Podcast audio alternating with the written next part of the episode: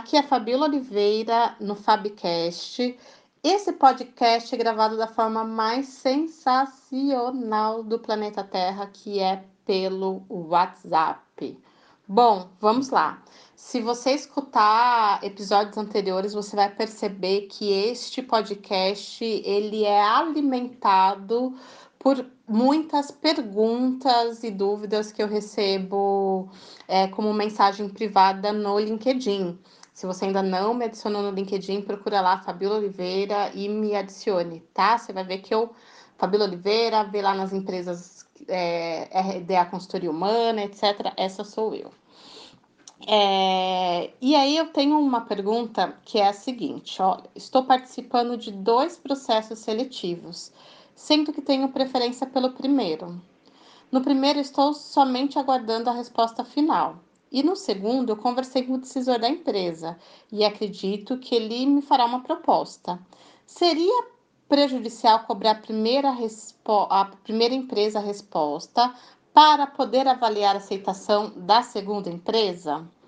Bom, depende, né? Tudo não existe é, um, uma, um caminho certo ou não. É, cobrar a empresa envolve um risco e não cobrar a empresa também envolve o risco. Eu acho que a questão aqui é você entender qual risco que você quer correr. Isso é muito pessoal, tá? Eu vou falar a minha visão como recrutadora. Mas é uma visão muito pessoal também. Isso não significa que todos os recrutadores pensem assim, ok? Nós somos humanos, múltiplos, né? Como diria Raul Seixas, cada um de nós é um universo. Então, as pessoas, por mais que elas estejam numa posição de, de, de seleção, RH, etc., elas não pensam da mesma forma.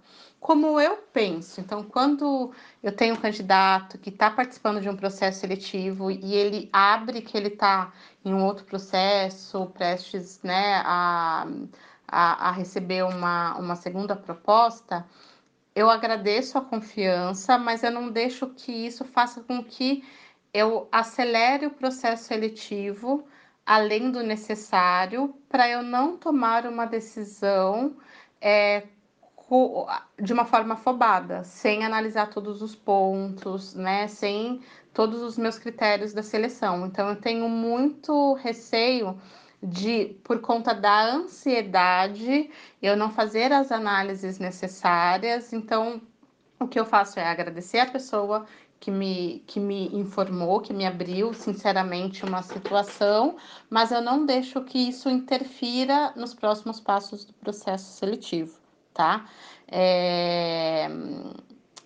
O processo seletivo ele, ele tem as suas complexidades quando estamos falando de posições de gestão, é, é, tem uma série de, de questões que precisam ser pensadas e analisadas e é, existe um, um, ditado no RH que é contrate lentamente e demita rapidamente, né? E eu gosto desse contrate lentamente, que é, o, que é a questão de é, analisar de fato a seleção. Bom, é claro que se essa pessoa me passar um e-mail falando disso, e, se já tiver na etapa final, e se essa pessoa é uma das finalistas, é claro que aí já é uma, uma segunda situação, né? Mas eu não vou interferir no processo seletivo por conta dessa informação. Eu preciso ali estar isenta, eu preciso tomar uma decisão é, porque ela é a melhor decisão e não porque eu estou me sentindo de alguma forma pressionada para tomar essa decisão. Não estou falando que o candidato está pressionando, tá? Mas estou é, é, falando que situações externas podem fazer com que o, o selecionador ele coloque, como diria minha avó, o carro na frente dos bois, né? Então essa é a minha visão como selecionadora. Agora, é... Você pode passar um e-mail, você pode dar a sorte de ser a pessoa que é uma finalista e, e, e, isso ser uma informação necessária lá na hora e agilizar o recrutador, né? E, e o recrutador agilizar a seleção. Isso pode acontecer, né?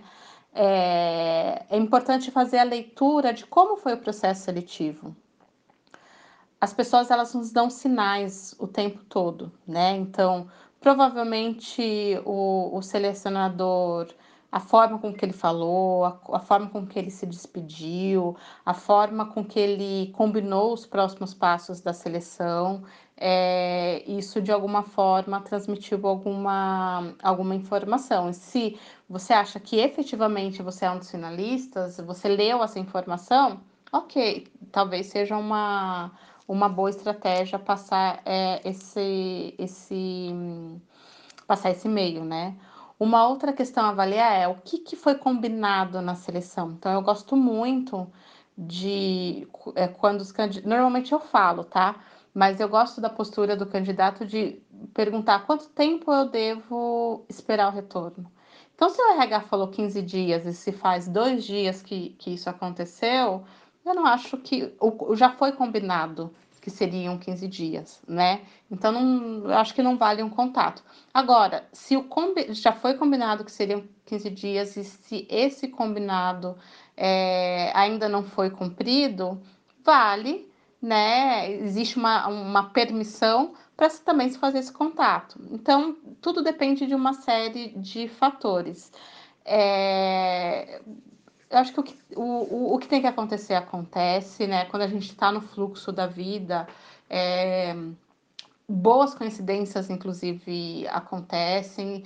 É, e aí, às vezes, a, a outra empresa que você está como finalista, apesar de não ser a sua empresa preferida, é o que tem de melhor para você agora, enfim, né? Então, leia os sinais é, do selecionador, da, empresa, da outra empresa, veja o que, que eles estão é, te comunicando e acredite no fluxo da vida, que o melhor vai acontecer. Ó, tô finalizando aqui com, com miau aqui de tchau para esse podcast, tá bom?